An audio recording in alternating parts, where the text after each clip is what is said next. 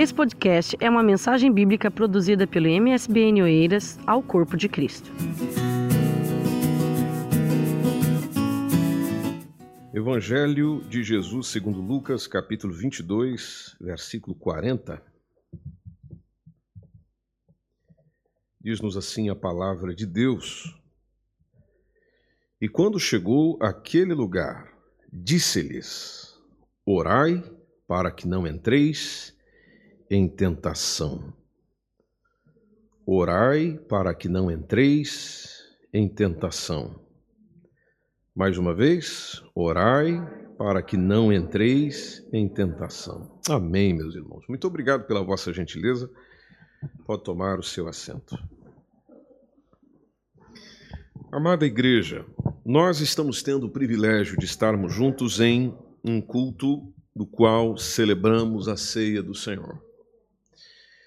A ceia do Senhor, como bem sabemos, bem conhecemos, ela foi instituída pelo nosso Senhor Jesus Cristo.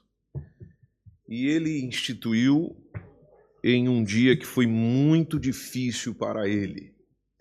Eu e você estamos tendo o privilégio de participarmos de mais uma ceia do Senhor, desfrutando da comunhão com Ele, com nossos irmãos mas em diversas áreas da nossa vida, emocionalmente falando, espiritualmente falando, é, muitas delas estão é, resolvidas. Você está hoje aqui se sentindo bem, como disse Luciene, você não está acamado, você não está com algumas outras dificuldades que te impeçam de estar no culto, celebrando a ceia do Senhor. Mas o culto de ceia para Jesus naquele dia foi muito difícil muito difícil. Eu tenho dúvida se eu conseguiria celebrar um culto de ceia passando pelo que Jesus passou naquele dia. Ainda mais ele instituindo a ceia. Se eu e você já temos dificuldade de participar de um culto de ceia, às vezes por causa de algumas limitações, imagine o nosso Senhor e Salvador naquele dia quando instituiu a ceia. se você voltar comigo no contexto, mesmo capítulo, só que no versículo 21, já começa, por exemplo, acontecendo a traição. Veja, Jesus foi traído na última Páscoa, enquanto ele estava instituindo a ceia. Versículo 21 até nos conta, é, na expressão de Jesus para identificar quem era o traidor, lá está o texto, mas eis que a mão do que me trai está comigo aonde? Está lá fora? Está lá passeando por aí? Está jantando na casa dos outros? Não, está comigo. Vamos trazer isso para os nossos dias. Está comigo na ceia. Está sentado do seu lado. Misericórdia, Jesus. Né? Está aqui comigo. Está junto comigo. Vai comer do pão comigo. Vai tomar do cálice comigo. Mas é o meu traidor. Veja, Jesus teve essa, essa circunstância nesse culto. Outro momento que está acontecendo ali, se você pegar comigo a partir do versículo 24, é uma disputa entre os discípulos. A congregação naquele dia estava disputando para ver quem era o maior dentre eles. Então, versículo 24, mesmo capítulo.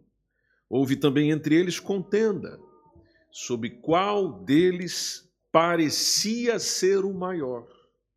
Versículo 25 é onde o Senhor esclarece, dizendo: olha, o rei dos gentios dominam sobre eles, e os que têm autoridade sobre eles são chamados benfeitores.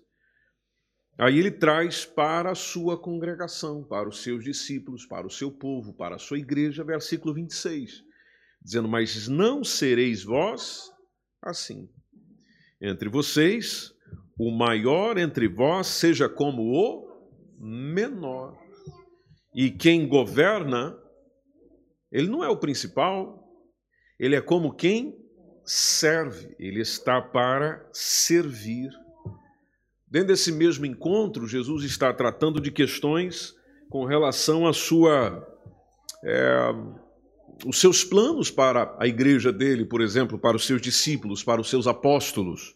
Quando a partir do versículo 28, ele até elogia, ele agradece, ele faz um reconhecimento aos apóstolos, dizendo vocês são aqueles que têm de permanecido comigo nas minhas tentações. Que nós sabemos muito bem, Hebreus 4 nos revela isso, que Jesus em tudo foi tentado, porém ele não pecou. E Jesus até agradece os discípulos, dizendo: Vocês têm estado comigo, vocês têm suportado comigo, vocês têm estado ao meu lado nas minhas tentações, e isso traz consequência para vocês, disse Jesus. Versículo 29 está a consequência. Eu, eu vos destino o reino. Eu vos destino o reino, como meu Pai me destinou. E o que é que eu vou fazer convosco? Disse Jesus, versículo 30 para que vocês comam, para que vocês bebam a minha mesa no meu reino, e ainda vocês assentarão sobre tronos para julgar quem? As doze tribos de Israel. Mas dentro disso ainda voltaram alguns problemas. Por exemplo, Jesus teve que enfrentar as palavras enganosas de Pedro. Observe comigo no versículo 31 do mesmo capítulo, onde o Senhor diz a Pedro, falando: Simão, Simão, eis que Satanás vos pediu para vos cirandar como trigo. Não sei se você já viu o trigo sendo peneirado. Se você já viu o trigo sendo peneirado, você sabe como é que a coisa funciona, né? O pessoal dá uma chacoalhada aqui e joga para cima. Em outras palavras, Satanás pediu a Jesus para não fazer só com Simão, porque observe na construção do texto. A construção do texto pediu, vos pediu. Ou seja, não é só você, Pedro. Ele me pediu todos vocês, para brincar com vocês, para jogar vocês para cima, para fazer vocês de bobo, para vos distrair vos pediu para provar como se faz com trigo, como fazer uma ciranda com trigo.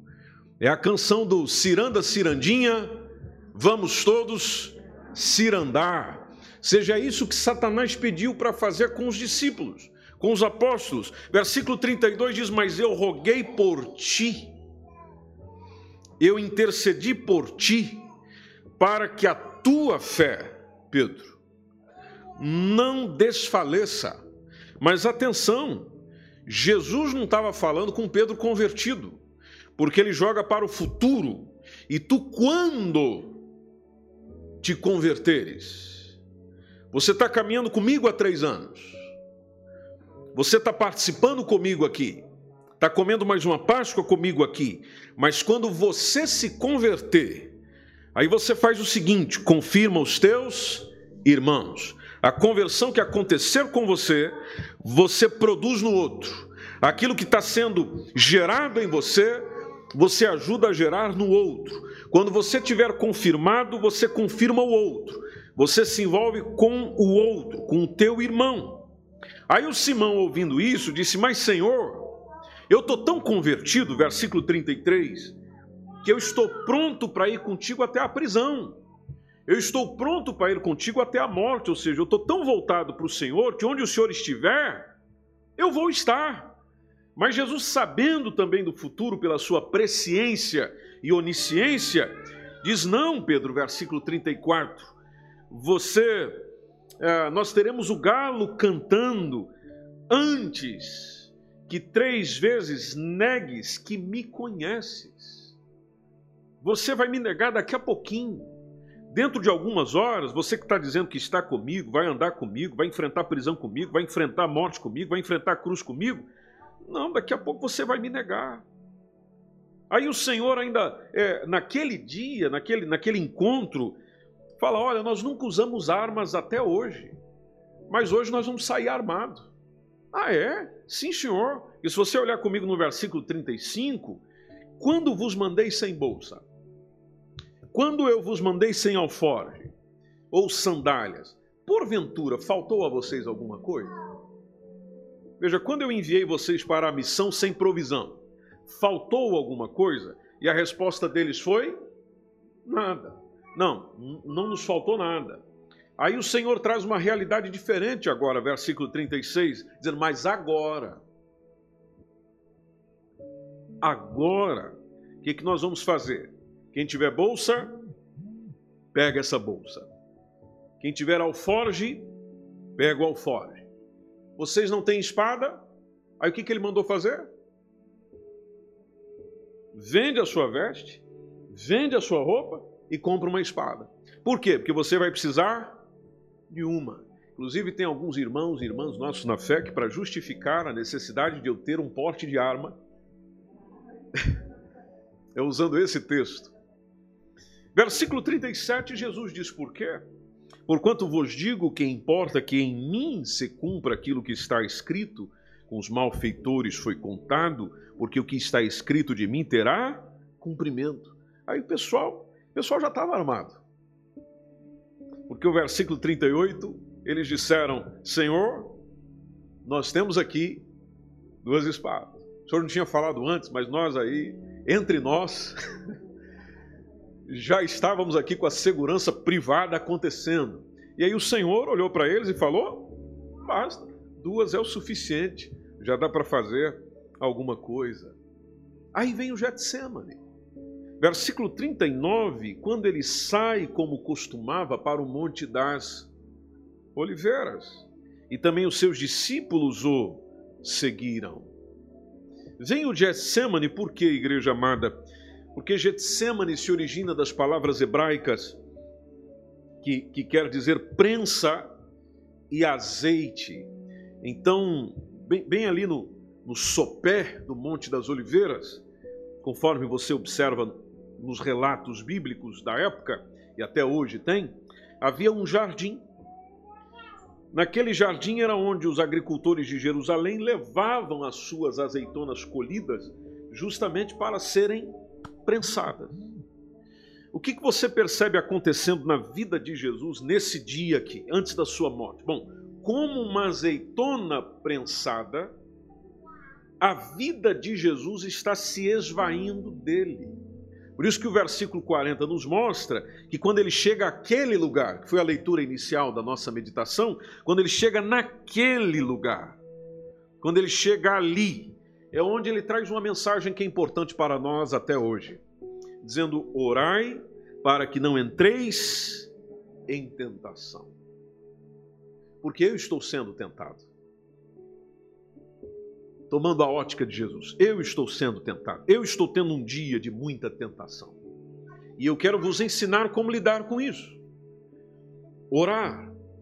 A tentação, ela nos dá a ideia, igreja amada do Senhor, antes que eu encerre essa reflexão, ela nos dá a ideia de que eu serei mais feliz, nós pecamos porque acreditamos que isso será bom, isso será agradável para mim. Se eu ceder à tentação, vai me fazer bem. Aí eu percebo que não faz. Aí estou sempre tentando aliviar as minhas dores com mais pecado. Então eu cedo à tentação, peco.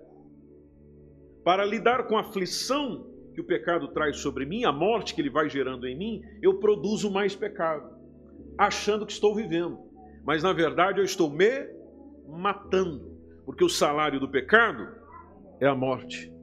Então Jesus diz: para não chegar nesse nível, versículo 41, orem, orem, para que vocês não entrem em tentação.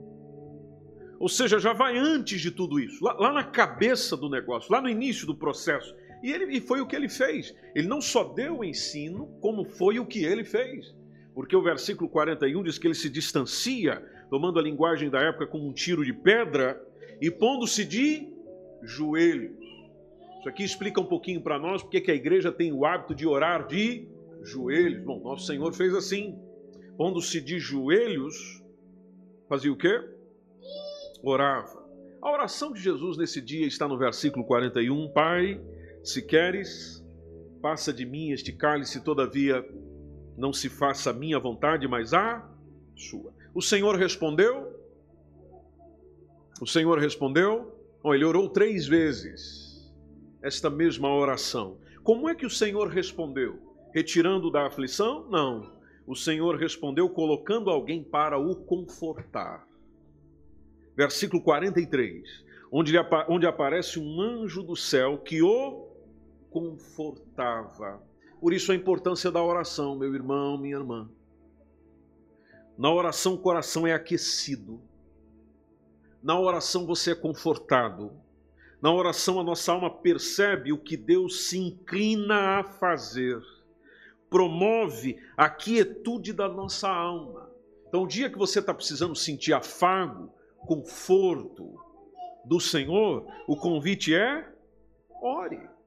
Veja, Jesus estava num dia difícil, versículo 44, porque fala, e posto em agonia, ele orava mais intensamente, que é outro princípio para nós aprendermos. Quanto mais estou agonizando, mais devorar. Às vezes a gente pensa, mas eu estou orando e a minha agonia não passa. Bom, então ore mais. Sim, mas eu estou orando mais. Pois é, ore ainda mais. Que Jesus estava agonizando e orava mais intensamente. Olha só o que aconteceu com o corpo de Jesus nesse momento de oração. O seu suor se tornou em grandes gotas de quê, igreja? De sangue. Eu não sei se você já chegou a esse nível de oração. Se não chegou, pode chegar. Onde você está orando e sofrendo tão intensamente que surgem gotas de sangue no seu corpo, que vai correndo até o chão, conforme diz o texto. Versículo 45 diz que ele se levanta da oração, foi ter com os discípulos, achou-os dormindo, e dormindo de tristeza. O que, que eles deveriam estar fazendo? orando como o Senhor, mas estavam dormindo de tristeza. Versículo 46, Jesus simplesmente volta e repete o comando, fazendo uma pergunta: Por que estáis dormindo?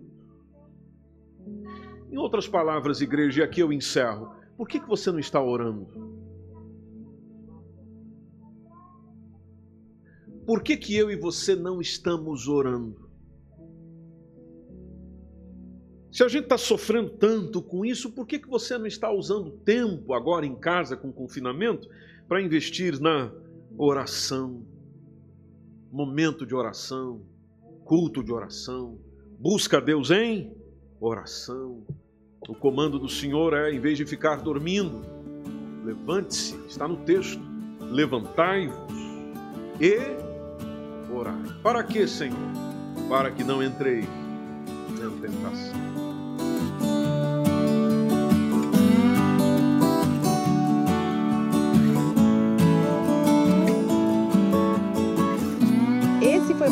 Podcast, uma mensagem bíblica produzida pela igreja MSBN Oeiras. Siga-nos nas nossas redes sociais, Facebook e Instagram. Subscreva o nosso podcast e também o nosso canal do YouTube. Saiba mais informações em msbnportugal.com.